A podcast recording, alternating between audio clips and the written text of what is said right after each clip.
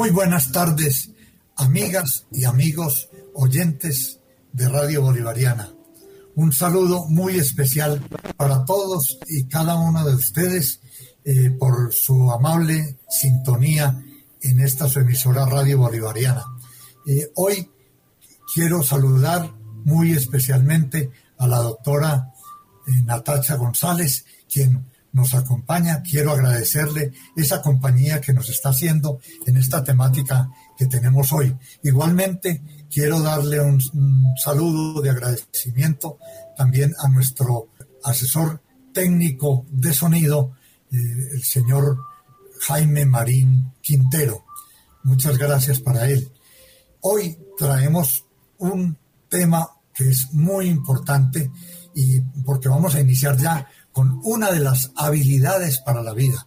Eh, pero yo quisiera hacer primero un pequeño recuento de lo que son las habilidades para la vida, tal como las habíamos analizado en la semana anterior.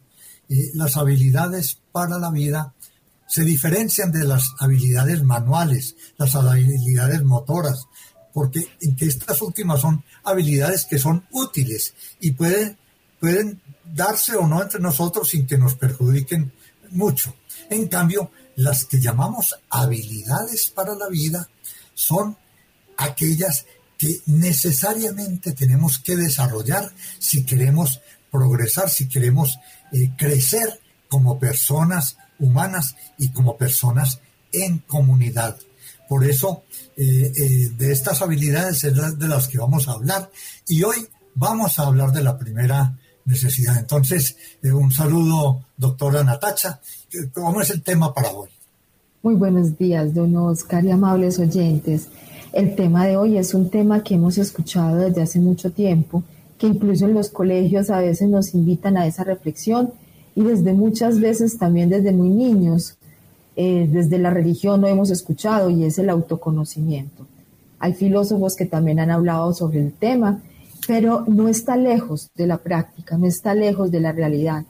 Está muy bien que están siendo llamados a que nosotros nos demos cuenta quiénes somos, a qué nos dedicamos, qué queremos, qué nos gusta, pero eso no quiere decir que no sea algo propio de cada ser humano. Es decir, el hecho de que hayan unas corrientes que nos inviten a autoobservarnos y a conocernos a nosotros mismos, no quiere decir que sea algo académico, filosófico o religioso.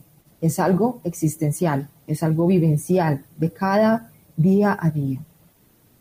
Sí, eh, tú mencionabas ahora que desde la filosofía se habla del autoconocimiento y es porque mm, hemos escuchado muchas veces esta frase, Natacha, conócete a ti mismo. Es una frase que eh, se le atribuía al gran filósofo Sócrates, como usted debe saber. Pero sin duda, esta frase era un lema muy conocido y expresado por doquier, incluso antes de que este pensador griego la utilizara en su vida diaria.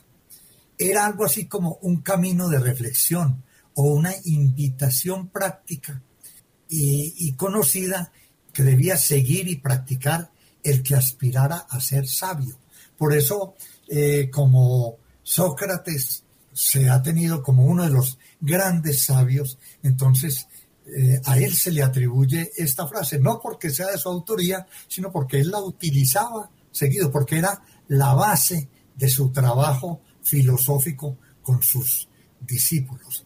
Y conócete a ti mismo. Y esa misma, esa misma invitación que Sócrates hacía en aquellas épocas, año 400 y pico antes de Cristo, hoy nos la hacemos nosotros y se la hacemos a usted, amigo, amiga oyente. Conózcase a sí mismo, a sí misma. Ese es el principio vital.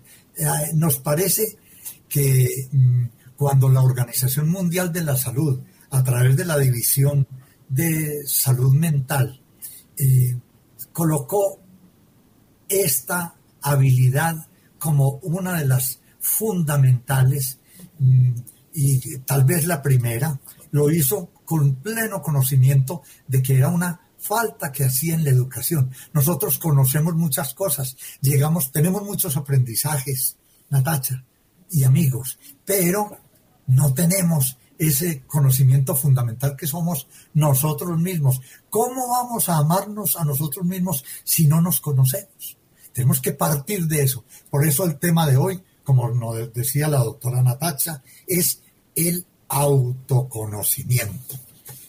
Esa regla de vida que era del gran filósofo Aristóteles, que hoy también mm, es base para nuestra vida en sociedad, para nuestro crecimiento personal y social. Yo así sin más preámbulos empezaría ya a preguntar, ¿qué es entonces el autoconocimiento sobre el que hoy queremos reflexionar, eh, Natacha? El autoconocimiento, como la propia palabra lo invita y lo indica, es conocernos a nosotros mismos. Pero no es un conocimiento superficial, no es un conocimiento de cuántos años tengo, qué, me, qué ropa me sirve, qué talla soy. No, eso es un conocimiento básico, claro. Es un conocimiento mucho más profundo.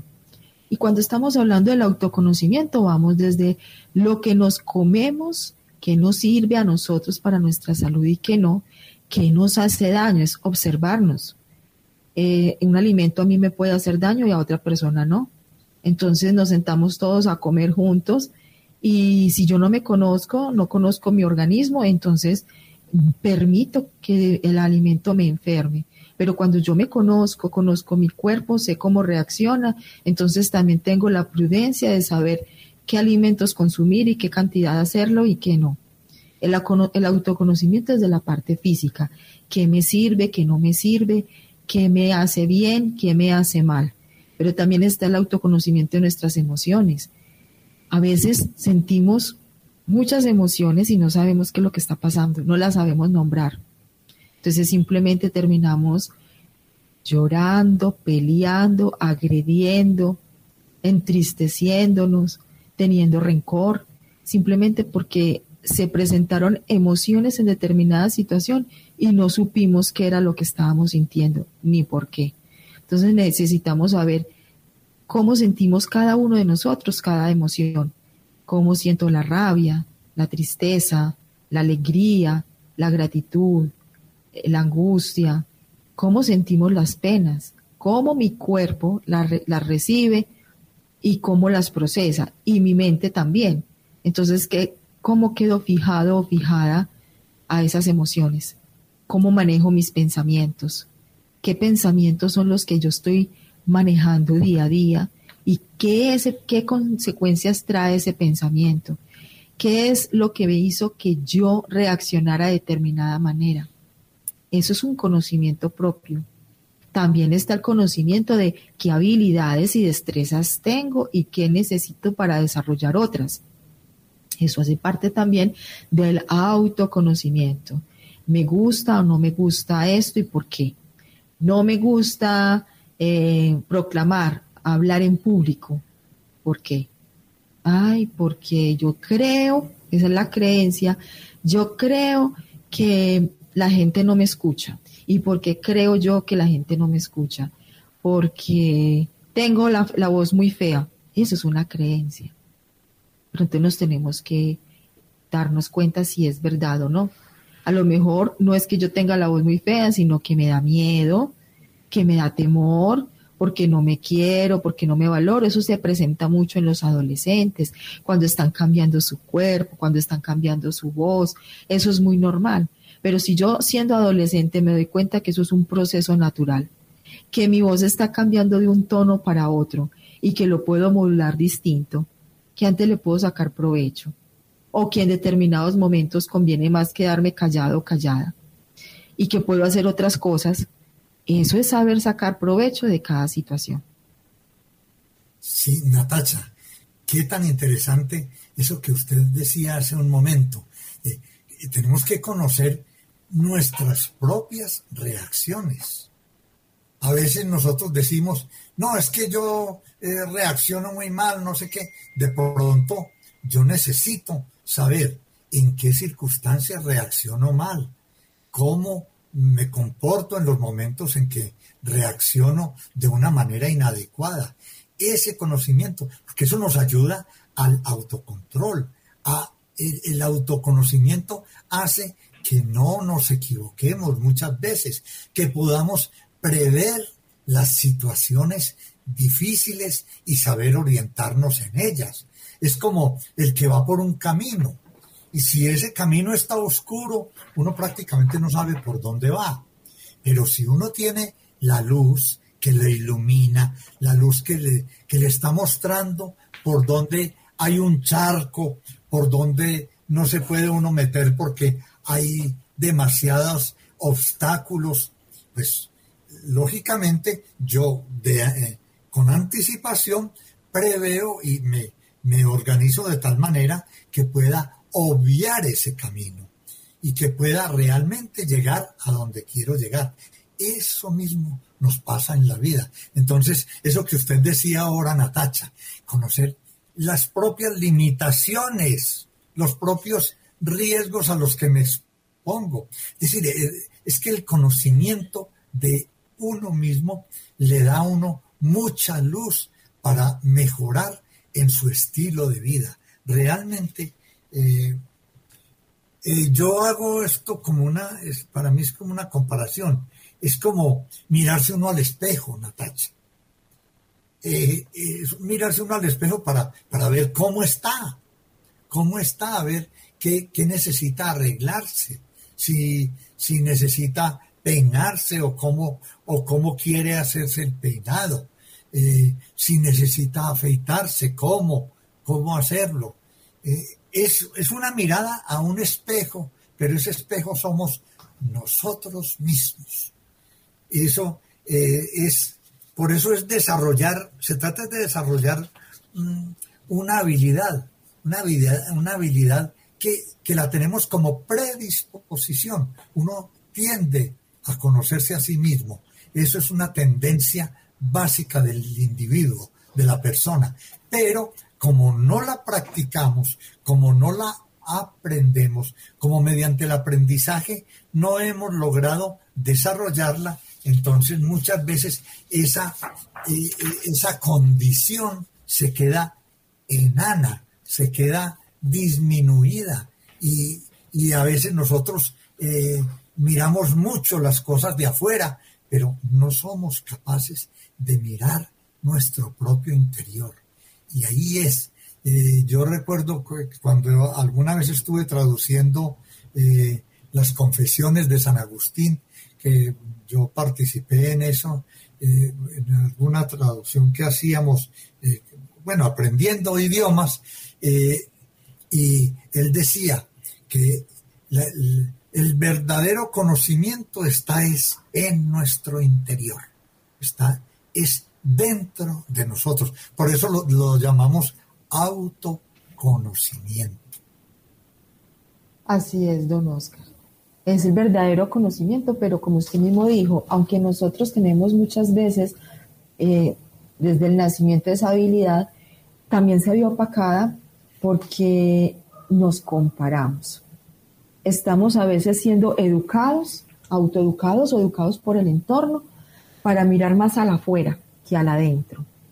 Porque en muchas situaciones, cuando una persona mira hacia adentro, se le tacha de vanidosa, egoísta, engreída, y no se le orienta que esa observación, esa mirada, debe de ser con respeto, con misericordia, con caridad, con una determinada eh, objeción a el autoengaño.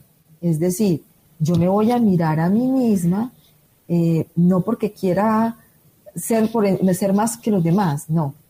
Yo me miro a mí misma porque yo debo de ser consciente y conmigo misma de qué puedo hacer y qué no. Y cómo yo, desde mis limitaciones o mis potencialidades, puedo ayudar al otro o dañar al otro. Porque hay una situación, don Oscar y amables oyentes, en la medida de que yo me conozco y yo me acepto y yo me valoro, entonces, mi estima, mi aceptación, también va surgiendo, va floreciendo. Ese autoconocimiento tiene una gran variable, muchas variables, una gran cantidad de flores. Pero si yo no permito que eso se produzca, otra persona puede tener algo que a mí me llame la atención, entonces le tengo rabia, le tengo envidia, me da miedo. ¿Qué es la envidia? Miedo. Miedo de que el otro tiene lo que yo no tengo y que a lo mejor jamás voy a ser capaz de desarrollar eso que el otro tiene. Entonces, ese miedo, esa rabia, porque el otro tiene lo que supuestamente yo no tengo, entonces genera indisposición propia y social. Sí, Natacha, ese deseo muchas veces de compararnos con otros es uno de los obstáculos para que realmente nos conozcamos a nosotros mismos, en la singularidad de lo que nosotros somos. Es que nosotros no tenemos que eh, ser como otros ni, parecernos. Eh, ya somos semejantes porque Dios hizo al hombre y a la mujer semejantes. Son semejantes a Dios y semejantes entre entre nosotros. Somos semejantes los unos con los otros. Ya tenemos suficiente, suficientes semejanzas. Es necesario por eso que miremos en nuestra individualidad. Por eso eh, es muy cierto eso, que a veces nos dedicamos es a compararnos, a sufrir y a gastar todas nuestras energías comparándonos y añorando y con esa envidia, como usted dice, que es ese obstáculo tan grande que nos impide ser lo que realmente estamos nosotros llamados a ser con todas nuestras potencialidades. Por eso es que es tan necesaria esa mirada hacia adentro. Hay una palabra en psicología que expresa muy bien esa, eh, eh, esa actitud tan necesaria de, de autoconocimiento. Se llama la introspección. Introspección significa la mirada hacia adentro, inspeccionar dentro de nosotros mismos, la introspección. Esa es una capacidad que yo desarrollo con la habilidad del autoconocimiento. Es eh, la, capacidad de, de mirarme a mí mismo, de no tenerme miedo. Es que uno muchas veces no se mira a sí mismo, sino que se refugia en la bulla, se refugia en los demás, como tú decías ahora, Natacha, se refugia en los pretextos, en las superficialidades, para no mirar sus propias debilidades, sus propias necesidades, pero también se está privando de conocer y, y mirar sus propias potencialidades, sus propias capacidades. Nosotros tenemos a la hora de la verdad un gran tesoro por dentro. Nosotros estamos construidos, eh, estamos muy bien construidos definitivamente. La naturaleza humana es hermosísima.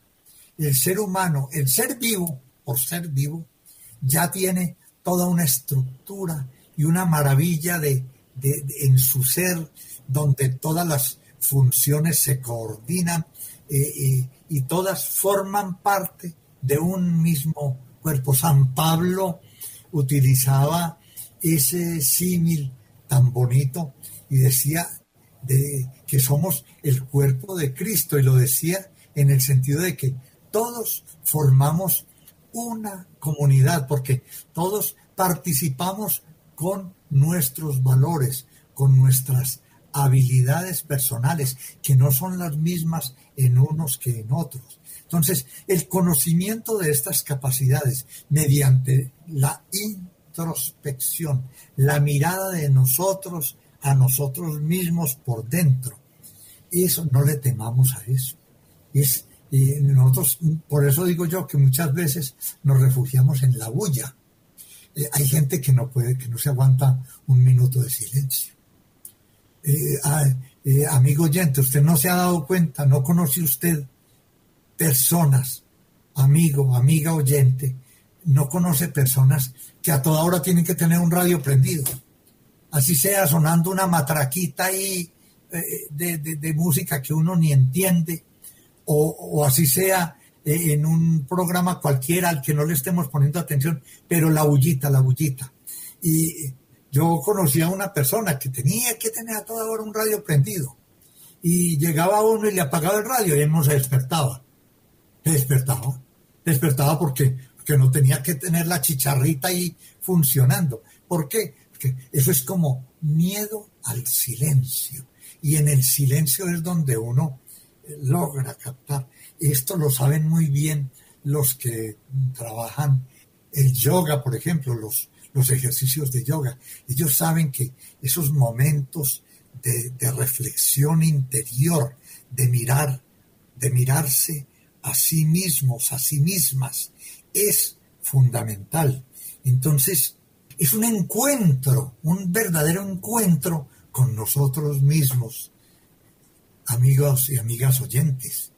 Y por eso es bonito, por eso está muy bien escuchar música y sí, muy bueno. Y hay gente que tiene que estar a toda hora escuchando música, oyendo radio y, a veces tiene que ser música. Ah, no, que si, que si no es si no es música de parranda entonces no le sirve, que un bolero no le sirve.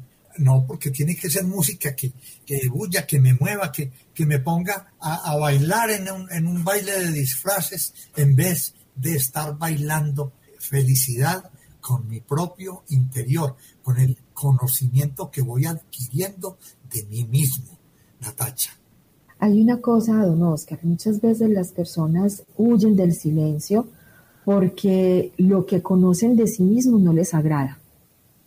Eh, entonces, no es que no se conozcan, sino que ellos o ellas han hecho cosas o han dejado de hacer cosas que ha dolido. Entonces recuerdan mucho, es tratando de huir de lo que dejaron de hacer o de lo que hicieron.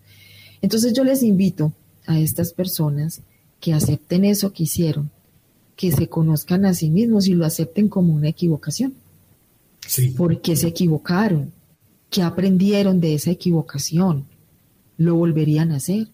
Si ya se equivocó, ¿para qué lo vuelve a hacer? Si usted se está equivocando y no sabe cómo salir de esa equivocación, entonces con mayor razón debe hacer una pausa, debe tener un silencio y no necesita el yoga o la meditación. Es la oración, el momento de oración es el encuentro con uno mismo. Y por eso en las grandes religiones y sobre todo en nuestra religión católica hablan de oración en el silencio, porque es allí donde estamos nosotros con nosotros mismos y nosotros mismos encontramos las respuestas. A veces no nos gustan las respuestas que estamos escuchando, pero es cuestión de dominar el ego, el miedo, el que dirán, el bajar la resistencia. Porque es que muchas veces el silencio nos dice exactamente lo que tenemos que hacer. Y entonces, como no queremos hacer caso, por eso es la bulla. Sí. Por eso es la bulla, don Oscar. es precisamente por eso. Exacto. Ese temor a equivocarnos eso muchas veces nos hace más mal que bien.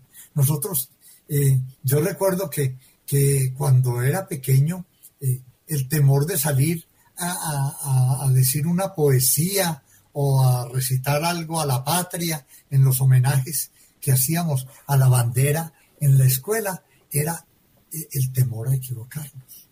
Y ese temor a equivocarnos, don Oscar, ¿sabe también en qué se resume? El miedo al que dirán. Sí, exacto, claro. A que no nos acepten. Sí, y, pero es que eso mismo revela una, eh, una, una, una deficiencia en nosotros. Es decir, que, nosotros no, nos estamos valorando en lo que realmente valemos, valga la, la redundancia, lo que realmente valemos. Porque nosotros, como decíamos ahora, somos un verdadero tesoro. Y ese tesoro eh, tiene defectos, tiene, comete errores. Errar es humano, es humano. Errar es humano. Pero es que también es humano corregir los errores y, corregirlos a tiempo. ¿Cómo? Primero que todo, aceptando los errores. Nadie es perfecto. Nadie es perfecto. Todos tenemos eh, mm, debilidades, defectos, porque todos somos perfectibles, podemos ser mejores cada día. ¿Qué tal que todos fuéramos perfectos? No, el mundo sería muy aburridor realmente, eh, queridos amigos y queridas amigas. El mundo sería muy aburridor si todo estuviera ya perfecto, porque entonces, ¿qué haríamos? ¿Qué, eh, ¿En qué momento tendríamos el aliciente de haber logrado algo nuevo, algo mejor? Porque si ya fuimos perfectos, no hay nada, nada que hacer. Entonces, ahí es donde nosotros tenemos que... Entonces, yo sí quisiera que miráramos un poquito, eh, Natacha, te invito para que les comentemos a nuestras y a nuestros oyentes qué pasa cuando nos negamos este encuentro con nosotros mismos por temor. ¿Qué consecuencias se pueden presentar? Cuando no nos conocemos a nosotros mismos, la principal consecuencia es tristeza, desolación, confusión y rabia. Y todo esto junto nos va formando algo que se, baja, baja, que se llama baja autoestima. Porque, ¿qué quiere decir la palabra baja autoestima? Es autoestimarnos. Usted estima algo. Usted, cuando usted estima a alguien o a algo es porque usted le tiene aprecio, le tiene consideración, le agrada, acepta ese hecho, esa persona, ese animal, esa situación, porque usted lo tiene en alta estima le parece valioso o valiosa. Y es muy triste cuando nosotros tenemos en alta estima situaciones que no tienen nada que ver realmente con nuestra existencia, que es pasajero, que es vulnerable, que es superfluo y valoramos muy poco nuestra propia existencia, nuestra esencia. Es muy triste ver cómo hoy en día se valora más el dinero que la persona misma. Y la persona a veces cae en una baja autoestima tan fuerte, tan baja, que no le importa lo que hagan con él o con ella, porque no se considera alguien valioso o valiosa, no se considera un ser útil y necesario, porque todos somos necesarios en este mundo, todos somos valiosos.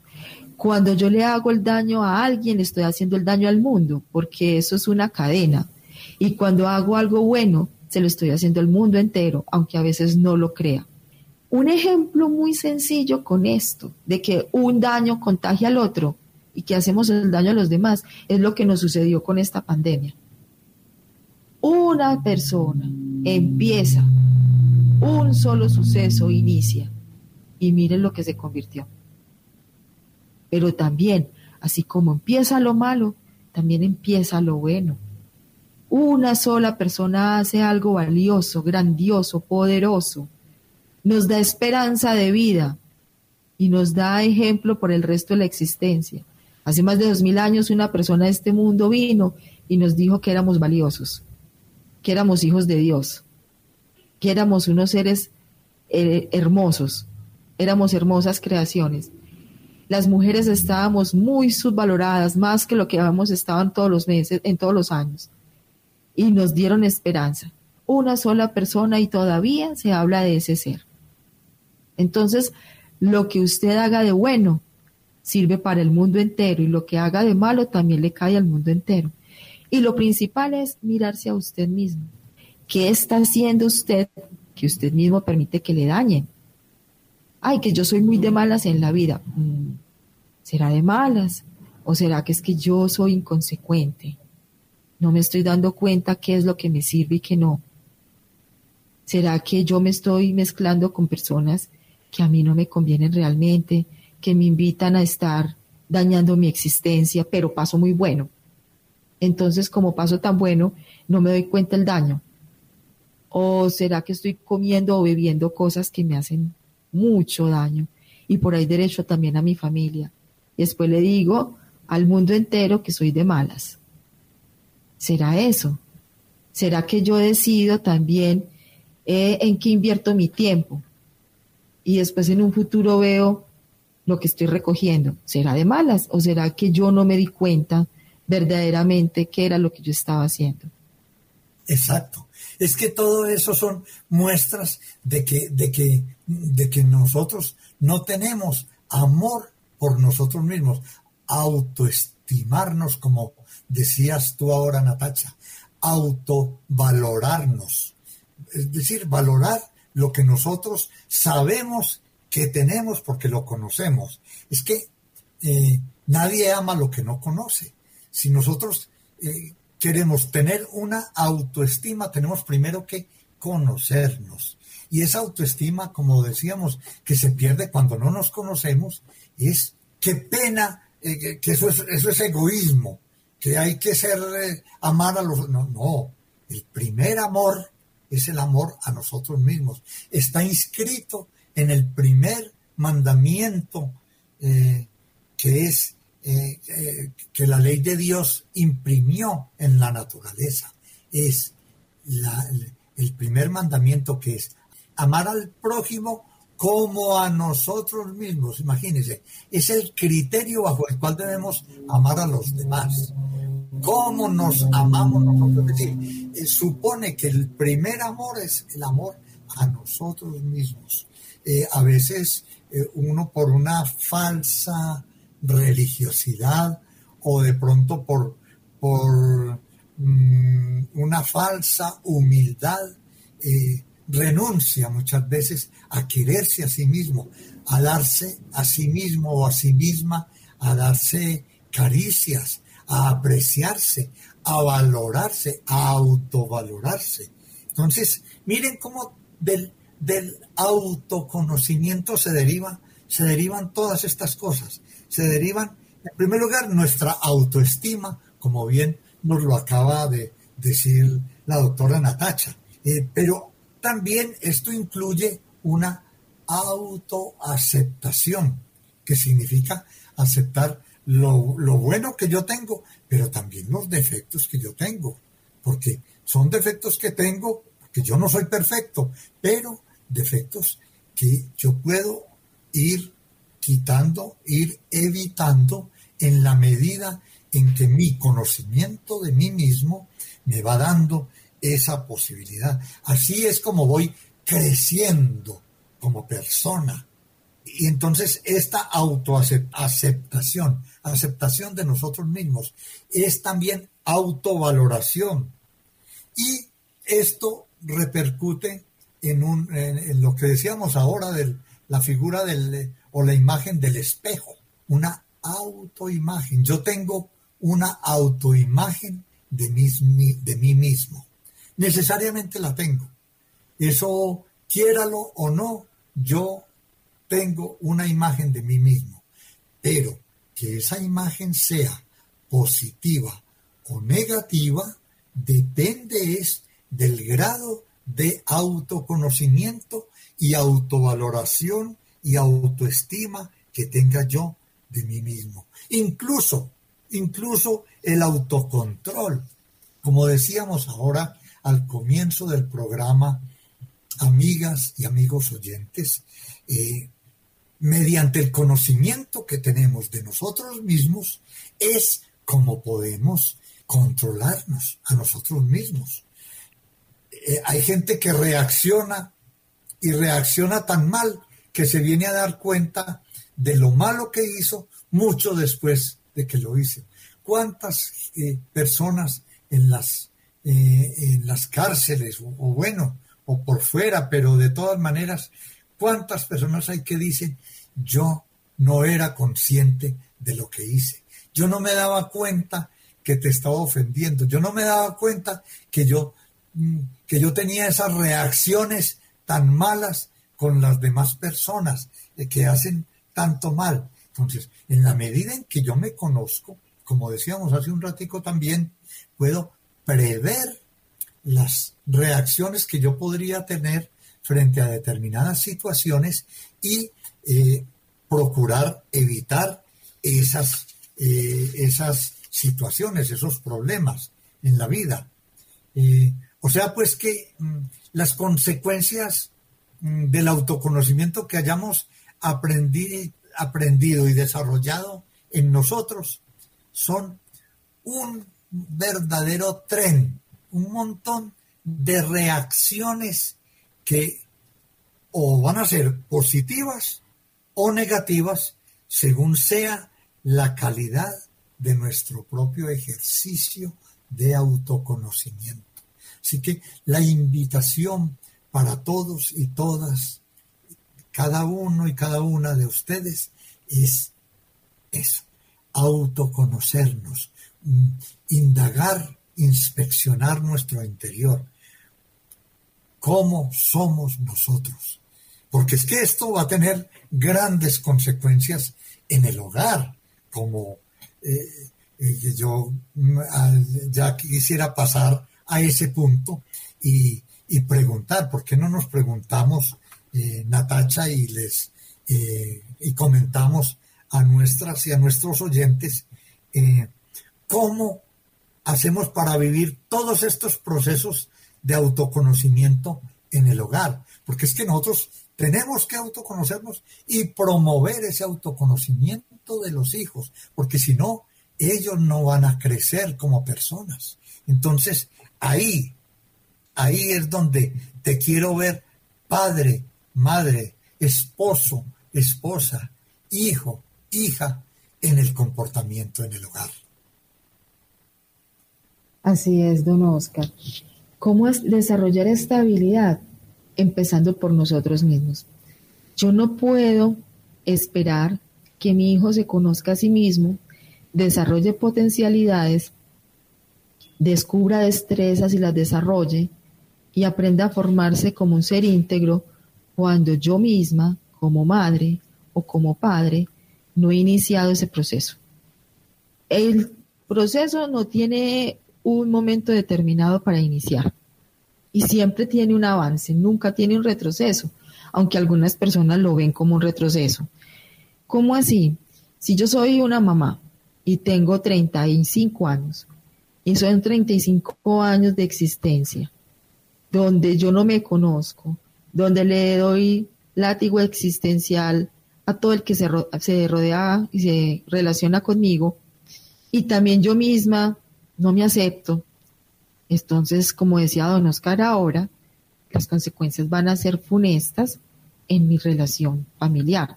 No solamente con mi papá y mi mamá y mis hermanos y mis vecinos, sino también con mis hijos, con mi compañero, con mi compañera. Entonces hay que empezar. ¿Y quién empieza? El que se da cuenta. Eso no es que yo no, yo no tengo por qué empezar porque yo no fui el que empecé tratando mal. Ah, no, pero usted fue la persona que tomó conciencia, quien despertó, quien se levantó primero, estaban todos dormidos y usted fue la persona emocionalmente que despertó. Entonces usted tiene que empezar a hacer ese cambio existencial. Detrás de usted vienen los demás.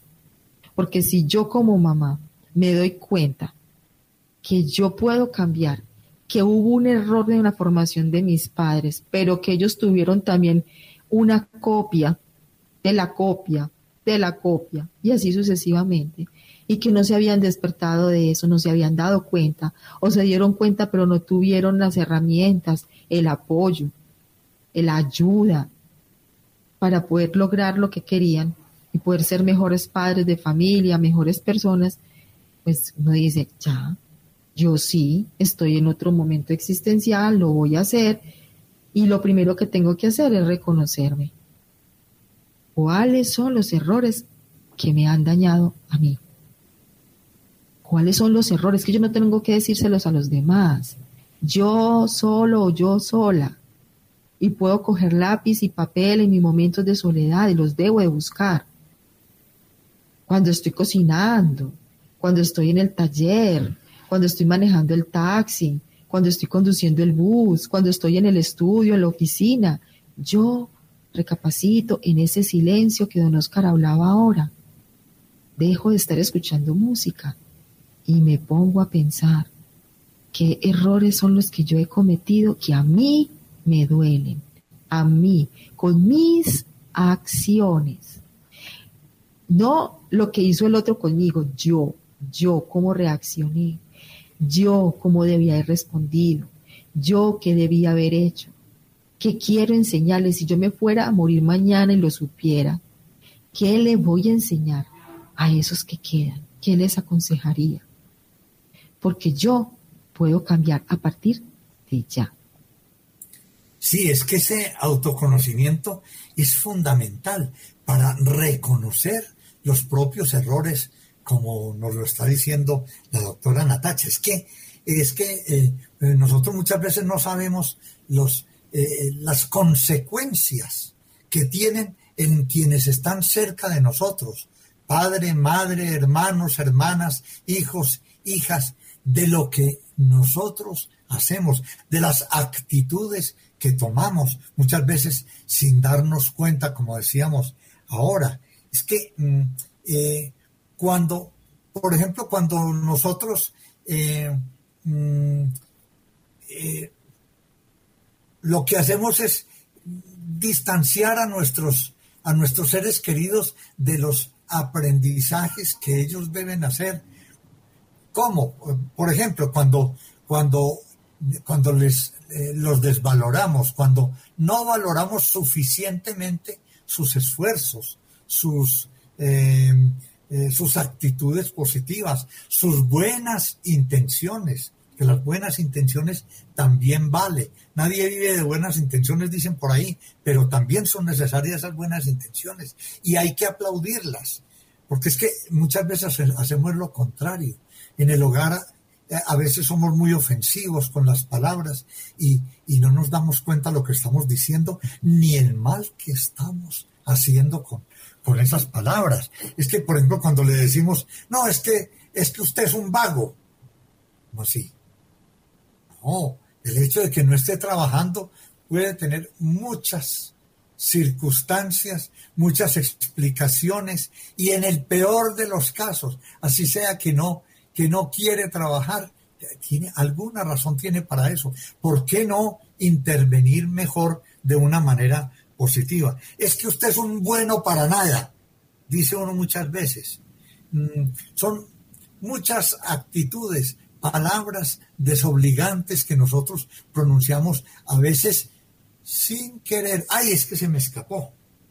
Yo no le debía haber, haber dicho esto a esta persona. Sí, realmente, pero si tenemos la, eh, la gallardía de volver sobre esa situación y corregirla, es lo mejor. ¿Para qué? Porque es que, sobre todo cuando se trata de niños y niñas que están en formación que, o adolescentes que están eh, eh, em, edificando su propia identidad, es muy es muy delicado eh, que nosotros, en vez de propiciarles su autovaloración, su autoestima, ese conocimiento que deben tener de sí mismos para que se valoren a sí mismos, se amen, conozcan sus potencialidades y conozcan también sus limitaciones y no les dé pena eh, expresarlas y, corregir, para poderlas corregir.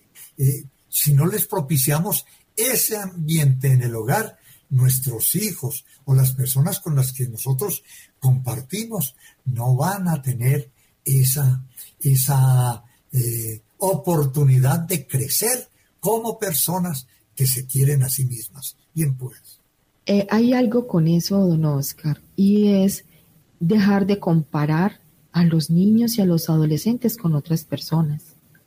También los comparamos con los papás, con las mamás, con las tías y las abuelas y los abuelos. Y a veces esas comparaciones son odiosas. Para, ¿Por qué? Porque si es en un hogar donde los padres son separados y no se llevan bien y les estamos mostrando siempre lo negativo del otro que no está, entonces decirle a un niño o una niña, usted es igual a su papá o igual a su mamá, y no en lo bueno, sino en lo, en lo negativo, esa niña o ese niño se va a herir. Eh, también los comparamos de una manera de cómo este sí es capaz y tú no. Deberías de ser como tu prima, como tu tío, como tu hermana, como tu hermano. Esas comparaciones son limitantes. Las personas no tenemos por qué ser comparadas. Hay un ejercicio que nosotros les habíamos colocado a ustedes en el programa anterior y era observarse cómo reaccionamos cada uno de nosotros con las emociones. Eso es válido en cada situación. porque yo puedo tener cinco hijos, veinte hijos, uno o dos, y todos son diferentes. Y a todos les da tristeza, todos sienten alegría y, y, paz y angustia, pero reaccionan diferente. Y eso no quiere decir que sean mejores o peores. Tienen su grado de tolerancia. Cada uno tiene un grado de tolerancia y de resistencia. Unos son más sensibles que otros. Entonces, cuando yo conozco bien a cada miembro de mi familia, sé cómo tratarlo. No es que yo le tenga preferencia, no. No se trata de que yo tenga un preferido o una preferida. Se trata de que yo pueda conocer quién es cada cual para saber cómo debo de acercarme, cómo le puedo ayudar, cómo puedo exigir, de qué manera lo debo de hacer. Eso se basa en el autoconocimiento. Y yo debo decirle a los hijos, cuando me equivoco, como decía don Oscar ahora, ve, me equivoqué. Yo no quería decir esto. Discúlpame. Y entablar un diálogo y una explicación de qué fue de manera correcta, qué fue lo que sucedió y qué era lo que se pretendía hacer. Qué bueno, Natacha, que estamos entrando en la parte positiva, en la parte propositiva de nuestro programa. Bueno, eh, entonces, ¿qué actitudes podemos nosotros fomentar y practicar en nuestros hogares de tal manera que, lo, que, que todos los miembros de la familia descubran sus propias capacidades, que haya un ambiente de, distensionado, un ambiente donde se pueda hablar, donde se puedan, se puedan expresar los errores, incluso corregir a otra persona, pero con amor. Eh, eh, hay una serie de, de actitudes que nosotros eh, debemos fomentar para que, para que esa singularidad que son nuestros hijos vayan creciendo y vayan logrando ese autoconocimiento y vayan eh, captando que a través de su vida pueden crecer como personas y eh, en primera medida amándose a sí mismos, reconociéndose en sus capacidades, en sus potencialidades y también en las cosas que, en las que los puntos débiles que se tienen, que se pueden mejorar. Los hijos tienen que ser conscientes de esto. Por eso uno debe, debemos fomentar en el hogar y, tener ciertas actitudes con, los hijos. Por ejemplo, yo, yo me he dado cuenta, eh, Natacha, por ejemplo, que, que muchas veces uno quiere eh, cuando, cuando están pequeños, eh, quiere uno que, los hijos tengan los gustos que uno tiene. Entonces, eh, no, es que, yo quiero que sea médico como yo soy médico, o que le gusten las eh, berenjenas como a mí me gustan las berenjenas. no, lo importante es que, que él vaya elaborando sus propios gustos. Es una manera muy sencilla, muy sencilla de, irles dando, eh, dándole cabida a esa identidad que son nuestros hijos. Sí, muchas veces los padres de familia temen que cuando se les da mucha libertad a los hijos, estos se puedan equivocar e ir por mal camino. Como madre de familia, yo he compartido muchas veces esa situación, ese temor, pero el asunto es sentir el temor y otra cosa es llevarlos a que se equivoquen. Entonces, ¿qué quiero decir con esto? Usted le da la libertad a sus hijos, pero usted antes de dar ciertas libertades, usted tiene que haberlos formado, tiene que haber una formación, un aprendizaje, una enseñanza en valores, en responsabilidades, porque eso no se negocia. Aquí estamos hablando de habilidades para la vida y dentro de las habilidades está incorporar los valores dentro de la vida familiar. Y yo le puedo enseñar valores a un niño dándole la oportunidad de que se desarrolle sus habilidades. El hecho de que yo le enseñe el valor del respeto no quiere decir que yo le deje hacer lo que realmente quiera pasando por encima de los demás. Se le enseña la habilidad de tomar decisiones, cuando uno les dice a ellos, bueno, vamos, por ejemplo, vamos a hacer la comida. Tengo esta opción. O hago frijoles, puedo hacer frijoles, o puedo hacer sancocho, o sopa de pastas. Estas son las tres opciones. A ver, vamos a ver qué podemos comer hoy. ¿Qué es lo que ustedes opinan? Listo. Pero no es cuestión de que todos piden una cosa diferente y a cada uno se le hace lo que cada uno quiere. O estar pidiendo a domicilio porque es que este no come, porque no, porque es diferente y hay que respetarle la diferencia. No, hay que tener disciplina, pero disciplina con respeto. Disciplina con autoridad y respeto, con amor, bien orientados, pues que no estamos tratando de dejarles hacer lo que quieran, estamos es lo que puedan hacer, habilidades, despertar una habilidad de conocerse a sí mismo, con qué le cae bien, qué no le cae bien, cómo le se siente, cuáles son sus gustos, cuáles son sus destrezas. Estamos arreglando la Navidad. Entonces, entre todos, cada uno va a arreglar la Navidad, usted arregla la sala, el otro arregla la cocina, vamos a arreglar afuera, si está el balcón, entonces arreglamos el balcón y que cada uno pueda dar su aporte de buena manera, de buena gana, sin regañar. Pero una cosa es que en el hogar tenga que haber reglas, es que las tiene que haber. Sí. Tiene que haber reglas y reglas que todos cumplamos, reglas que son para todos. Esas reglas son necesarias. Eso no interfiere para nada en la buena educación de los hijos. Eh, pero ya el, lo otro, lo contrario, es querer imponer nuestros propios gustos. Es que no, no es lo mismo lo uno que lo otro. Hay que tener un justo medio y en ese sentido tenemos que propiciar en el hogar un ambiente, como yo decía hace un momento, un ambiente en que se puedan expresar las opiniones, diversas opiniones, opiniones distintas. Mis hijos no tienen que pensar lo que yo piense. No, mis hijos mm, van a, eh, van a elaborar sus propios criterios. Yo le puedo decir, les puedo decir los míos, les puedo no, se los debo decir, pero son criterios que ellos irán valorando de acuerdo con las eh, necesidades que se presentan. Vamos entonces ya por hoy a despedir este programa. Ya hemos quedado muy motivados, motivadas a elaborar nuestras propias reglas para el hogar, de tal manera que todos podamos eh, trabajar en ellas, que nuestros hijos aprendan a crecer como personas, conociéndose a sí mismos eh, y amándose los unos a los otros, amándose a sí mismos, respetándose mutuamente. Yo quiero agradecerles eh, esta sintonía en el día de hoy y esperándolos para la próxima semana que estaremos con otra habilidad muy empatada con, con esta que hemos desarrollado en el día de hoy para beneficio de sus hogares. Un agradecimiento muy especial a nuestro eh, técnico de sonido, don Jaime Marín, eh, a la doctora Natacha por sus intervenciones siempre oportunas, siempre claras y prácticas.